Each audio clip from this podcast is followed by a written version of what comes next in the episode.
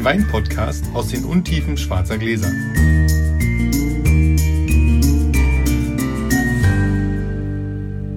Hallo Sascha. Hallo Felix. Ich bin überrascht, es geht schon los. Es geht schon los. Ähm, wir können auch direkt würfeln, finde ich. Ja, los. Eine Eins. Eine Eins. Oh, die Chancen. Sehr gut. Vier. Du fängst an. Ich fange an. So. Wir trinken heute einen Gigondas Grand Grenache 66 von der Domaine Santa Duc aus dem Jahr 2010. Den haben wir, das erzähle ich nachher. So, bitteschön. Dankeschön. Chin Chin. Chin Chin. Mich fragen so ganz oft Freunde, Leute, Leute, die wissen, dass ich Wein trinke, was denn mein Lieblingswein ist. Und was ich denn besonders mag und was ich denn besonders empfehlen würde. Und dann stehe ich mal da und denke, hm, was ist denn mein Lieblingswein? Kann ich was besonders empfehlen? Und da stelle ich immer wieder fest, eigentlich nicht. Es gibt Rebsorten, die ich gerne mag, aber ich kann nicht sagen, dass ich einen tatsächlichen Lieblingswein habe, den ich immer wieder trinke. Felix hört ins Glas. Nur damit ihr es mal zwischendurch. Ja. Warum ich lache? Felix hört ins Glas. Sehr schön. Ähm, Erklär ich gleich. Ja, gut. Und ich kann es gar nicht, also ich habe keinen Lieblingswein. Ich habe tatsächlich eine Rebsorte, die ich favorisiert trinke, das ist Pinot. Es gibt ein paar andere Sachen, wie äh, die südliche Rhone, nördliche Rhone, sowas, da sind ein paar Sachen. Aber ich würde mich jetzt nicht festlegen wollen für irgendwas. Und ich kann mich auch bei Wein, ich hatte die Frage vorgestern, ich sollte doch einen, einen wirklich guten Wein empfehlen. Da fällt mir natürlich was ein, was ich empfehlen kann. Aber so eine Lieblingssache habe ich da nicht, kann ich nicht, finde ich nicht. Ich kann jetzt sagen, okay, trink mal einen schönen Riesling von Schäfer Fröhlich oder so, ja. Oder das, das weiß ich, das ist gut, das ist in Ordnung, aber ich kann jetzt nicht sagen, mein Lieblingswein ist der Pinot von Amarosson Grand Cru Lage Chambertin. Aber die Leute denken das, oder? Ja, so, Mir, ja. begegnet das auch, aber weil es bei fast allen anderen Sachen so ist. Also Ja. wenn Leute sich für Musik interessieren, haben sie einen Lieblingskomponisten oder eine Lieblingsband oder so. Aber beim Wein hat man selten irgendwie. Ich finde das auch so vielschichtig, dass, ich das, dass das auch schade wäre. Also mich, wenn ich mich so festlege und ja dann noch alles an meinem Lieblingswein messe. Ja? Also das würde ja, wenn ich einen Lieblingswein hätte, würde das ja das heißen. Ich, den, den würde ich über alles stellen, weil ich den so gut finde, dass er quasi an meiner Spitze äh, rangiert. Ja? Und ich Ja. würde sozusagen alles an ihm messen. Also wäre das, ich finde, es wäre auch ein bisschen fatal und, und nicht gerecht den anderen Wein gegenüber. Stimmt. Ich mag Sachen und ich lasse mich auch immer wieder mal umstimmen. Manchmal von Felix zu einer Scheurebe, die ich vorher immer doof fand. Und dann sind mal schon manche gute Sachen dabei, wo ich dann echt über- überrascht bin und erstaunt bin und die dann auch mit sozusagen in mein, in mein Portfolio aufnehme und sage, hm, Und trotzdem, wenn du einen Keller hast, finde ich, dann sollte man versuchen, kein Weltweinbaumuseum draus zu machen. Ja, Nee. also aus jedem Dorf ein Köter und hier drei Italiener und da fünf Franzosen und so. Ja, Dann- da ist es dann bei mir tatsächlich so, dass ich sage, so gern ich alles Mögliche probiere, nehme ich da die Sache nicht mag. ja, und sogar nicht nur das, sondern, sondern ich, ich trinke gerne mal ein Brunello, aber ich habe keinen, einzigen- ich glaube keinen einzigen, vielleicht habe ich einen Brunello im Keller oder sowas, weil entweder du machst das ganz, dann holst du dir irgendwie Das stimmt. Ja, 30, also, 40 ja, ja. verschiedene, dann interessierst du dich dafür, Das dann stimmt. machst du da. Oder du bist halt so ein, so ein Grand Amateur, der einfach ab und zu mal irgendwo auf einem Brunello-Tasting ist oder sonst was und so ein bisschen vielleicht einen erkennt, wenn er ihn im Glas hat. Das hier ist keiner. ähm, Das stimmt. also Ich gebe dir recht. ich habe ins Glas reingehorcht, weil ich wissen wollte, ob der Kohlensäure hat. Weil ich habe den Wein probiert und habe gedacht, da ist doch irgendwas schiefgegangen. Also das ist, das ist ja auch so schwierig, wenn du so gar nichts weißt und, und ähm, den äh, im schwarzen Glas und, und du kriegst dann was, was irgendwie so schräg ist, dann bist du erstmal komplett raus. Ich brauchte dann erstmal eine Minute, um mich erstmal darauf zu konzentrieren, ist es jetzt rot, weiß, was ist es? Also es ist ein Rotwein ähm, und er hat gebitzelt, als ich ihn, der erste Schluck hat gebitzelt und da habe ich mich gewundert. Aber nur der erste. Jetzt nicht mehr. Bin mir nicht so sicher. Deswegen habe ich da mal rein. Also er hat keine Kohlensäure, es ist kein Schaumwein. Nein, das stimmt, das ist nicht. Vielleicht war es der erste, weil ich jetzt heute schon im Endspurt für den Gomio jede Menge Weißweine probiert habe, aber noch keinen Rotwein. Vielleicht war das die Reaktion der Zunge. Hat mich total aus dem Konzept aus dem. Konzept gebracht.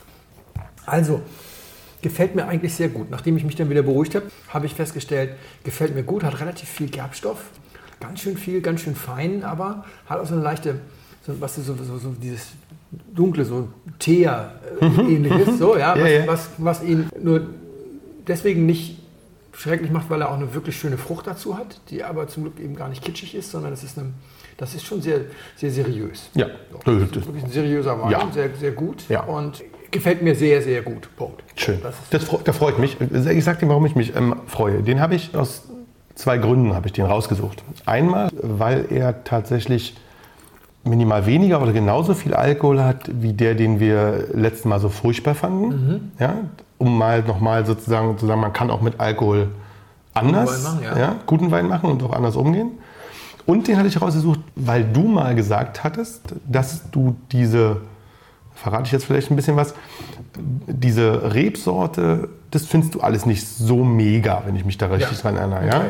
Das ist so, also und äh, ich wollte dann mal gucken, ob, ob ich was finde, was dir da Ja. gut gefällt. Und ich weiß, dass das gut ist, was wir da im, also Ja, was uns zur Frage bringt, was ist das? Ich habe einen ganz kurzen Moment überlegt, ob das Barolo ist. Äh, ist es aber, glaube ich, nicht. Also wegen dieser Teernote und so. Ist es aber, glaube ich, nicht. Genau deswegen, weil mir dann irgendwann aufgefallen ist, dass er ziemlich viel Alkohol hat und nicht viel Säure. Und dann habe ich überlegt, nachdem du jetzt sagst, ich mag das nicht, ob es Pinotage ist, weil ich keinen Pinotage mag, weil er viel Alkohol hat. Das könnte dann in Südafrika schon ganz gut hinkommen. Aber Pinotage ist eigentlich äh, ein bisschen marmeladiger und ein bisschen weniger. Also das Teer passt da auch nicht. Äh, so. Ja, der ist halt wirklich schön eingebunden. Der ist halt Mhm. so, da ist alles so schön beieinander. Ja, löst doch mal auf. Das ich löse auf. Also das ist ähm, Südron, das ist, die, Mhm. das ist Gigondas von Santa Duc. Ah ja, okay. Und der Grand Grenache ähm, 66 ist ein reinsortiger Grenache. Mhm. Was ich ganz spannend finde, weil reinsortige Grenache kriegt es relativ nicht ganz so häufig. Und wenn sie dann so Mhm. aus der Richtung Chateauneuf kommen, dann sind sie oft wirklich noch sehr breit. Der ist sehr, ich, weiß, also der ist natürlich auch groß und dick und sowas, aber ich finde ihn trotzdem sehr, sehr geradlinig und trotzdem fein in seiner Machart. Ja, das ist also wirklich ein tolles, ein tolles Ding. Wirklich schön. Ich kann dir genau sagen, warum es äh, mir gefällt und was anders ist als bei, bei anderen. Ich finde, diese Grenache Mourvedre Geschichten, wenn sie dann sehr warm werden, die haben immer so was Blaubeeriges. Hm. Ähm, Blaubeere ist ja auch immer so ein bisschen matschig in der Frucht. Das ist halt eine sehr diffuse Frucht. Gefällt mir auch beim Pinot überhaupt nicht, wenn, wenn die nicht sehr präzise sind die ja, Frucht. Äh, geht dann auch sehr häufig dann wirklich so in so einen, in so einen leichten laktisch-Molketon. Auch der Grund, warum ich keinen Beaujolais mag, auch wenn der natürlich viel leichter ist. Aber diese Art von Frucht gar nicht mal. Hier hast du eine noble Frucht. Das stimmt. Finde ich auch. Sehr nobel, sehr geradlinig, ganz sauber. Alles schön beieinander. Wirklich Dankeschön. schön. Bitte schön. Sehr gut. So, endlich ein Riesling GG. Kanzem Altenberg von von Otegrafen 2005. So, Sascha. Prost. Zum Wohl.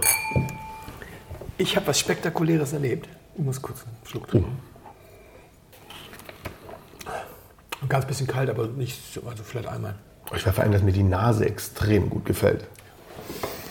Ich habe einen Winzer gesprochen, angerufen, weil ich den Betriebstext für den Gomio schreiben musste. Das ist ein Winzer von der A. Ich nenne den Namen mal nicht, weil irgendwie muss ja auch die Miete verdient werden. Also kauft bitte alle den Gomio Mitte November. Dann steht auch der Name drin. Ist ein neuer Stern am A-Himmel sozusagen. Toller, toller Winzer, tolle Weine, sind viel besser geworden. Habe ich ihn angerufen und gefragt, was haben sie denn alles geändert? Und dann gab er mir eine ganze Latte an Sachen. Und zum Schluss sagte er, und außerdem füllen wir seit diesem Jahr alle unsere Pinots filtriert. Und dann musste ich so ein bisschen stutzen. Und er hörte das auch prompt, dass ich mich wunderte und sagte, ja, ja, ich weiß, was Sie jetzt denken. Ich habe mein Leben lang meine großen Pinots alle unfiltriert gefüllt, weil ich immer der Meinung war, dass das das Beste für den Wein, wenn man ihn in Ruhe lässt und wenn man ihm das nicht antut. Mein Sohn ist jetzt aber nach Geisenheim gegangen und hat Önologie studiert und hat in seiner Bachelorarbeit vergleichende Forschungen betrieben und hat dieselben Weine filtriert und unfiltriert gefüllt und hat dann mit sensorisch geschultem Personal äh, Blindverkostung gemacht und wissenschaftlich fundierte und relevante und signifikante Ergebnisse gefunden, die vollkommen eindeutig sind. Filtrierte Weine schneiden immer besser ab als unfiltrierte, grundsätzlich. Und dann sagt er, und das ist gar nicht so selten, äh, oder das ist gar nicht so häufig, dann sagt er, wenn ich meinen Sohn schon auf die Uni schicke und studieren lasse, dann muss ich doch auch anders glauben, was muss er zurückkommen. Ja? Dann kann ich aber sagen, nee, machen wir anders. Finde ich cool. Es gibt äh, ganz häufig scheitern diese Generationenübergänge genau daran. Ja. Ja? Wir haben das schon immer so Dass der gemacht. Vater sagt, ich habe recht. Ja, ja. Und ich meine, der hat das rausgefunden und ich musste halt herzlich lachen. Also ich, ich habe das Lachen unterdrückt, weil das ist genau so ein Ding, wo eben nicht sein kann, was nicht sein darf. Weil jeder erzählt dir, ja, und Filtration und Teufelszeug und bla bla bla. Letzten Endes werden da Fremdstoffe aus dem Wein rausgenommen und eigentlich ist das gar nicht so unlogisch, dass er besser schmeckt, wenn du die Fremdstoffe rausnimmst. Ne? Aber was ich auch spektakulär fand, ist, ich meine, der hat, glaube ich, 2014 da seinen Bachelor gemacht. der, also die Weine waren fein filtriert. Es gibt Grobfiltration, Feinfiltration und EK-Filtration, Sterilfiltration, EK für Entkeimung. Das machst du mit jungen Weinen, die keine Zeit hatten, sich im Tank zu stabilisieren oder im Fass. Wenn du Angst hast, dass die sonst auf der Flasche noch böse Sachen machen, ein BSA oder Ja, wieder okay, anfangen ja, zu gären oder sowas. Und man ist sich relativ sicher, dass die EK-Filtration tatsächlich den Wein ein bisschen auszieht. Weil da wird das schon wirklich mit Alles rausgenommen. ja, da wird schon wirklich mit, mit, mit Macht filtriert. Aber das hier also Feinfiltration. Aber das Abgefahrene ist auch, der EK-Filter ist, wenn ich das richtig erinnere, 1921 erfunden worden. In zwei Jahren 100-jähriges Jubiläum. Ja? Und 2014 werden dann mal so vergleichende Untersuchungen in Geisenheim gemacht. Da fragst du natürlich auch, was haben die denn gemacht, die 100 Jahre? Ja? Also, dass da nie früher einer auf die Idee gekommen ist. Was anderes. Ja, das mal zu ja. Ich bin so gespannt, wie das, wie das ankommt, weil die Weine sind so viel besser geworden. Das Ahrtal ist klein, der Winzer, also der Sohn, hat vorher eine Lehre bei, bei einem super renommierten äh, Betrieb gemacht. Das wird sich sicherlich rumsprechen. Und ich bin mal gespannt, ob das so unter den Teppich gekehrt wird oder ob das zu einer breiteren Diskussion führt hinsichtlich Filtration. Aber jetzt gib du mir doch mal unfiltriert deine Meinung zu diesem Wein. Er hat eine wunderschöne Nase. Der ist ähm, Weißwein. Es ist ein Weißwein. Es ist erstaunlich, wie, wie süffig der ist. Ich finde ihn, er hat eine ziemlich herbe Kante. So, also wirklich eine, so eine ganz herbe, gerade Kante, die, die, sich, die sich durchzieht und auch hält. Die ist aber nicht unangenehm, sondern die bleibt im Gaumen hinten und bleibt da lange, aber nicht, nicht ätzend. Ich glaube, er ist super zum Essen. Gefällt er dir? Ja, oder? er gefällt mir gut. Er gefällt mir tatsächlich gut. Ich habe keine Ahnung, was es ist. Nee, ich habe gar keine Ahnung, was es ist. Ich glaube, es ist Deutsch, aber das ist schon alles. Ja. Legt ein paar falsche Fährten. Ähm, Genau. Was glaubst du, wie alt er ist? Der ist jung. Der ist ähm, 14. 14 Jahre alt. Nee, 2014. Erst, erste Version wäre aber näher dran gewesen. 13 Jahre alt, 2005. Echt? Ja. Krass.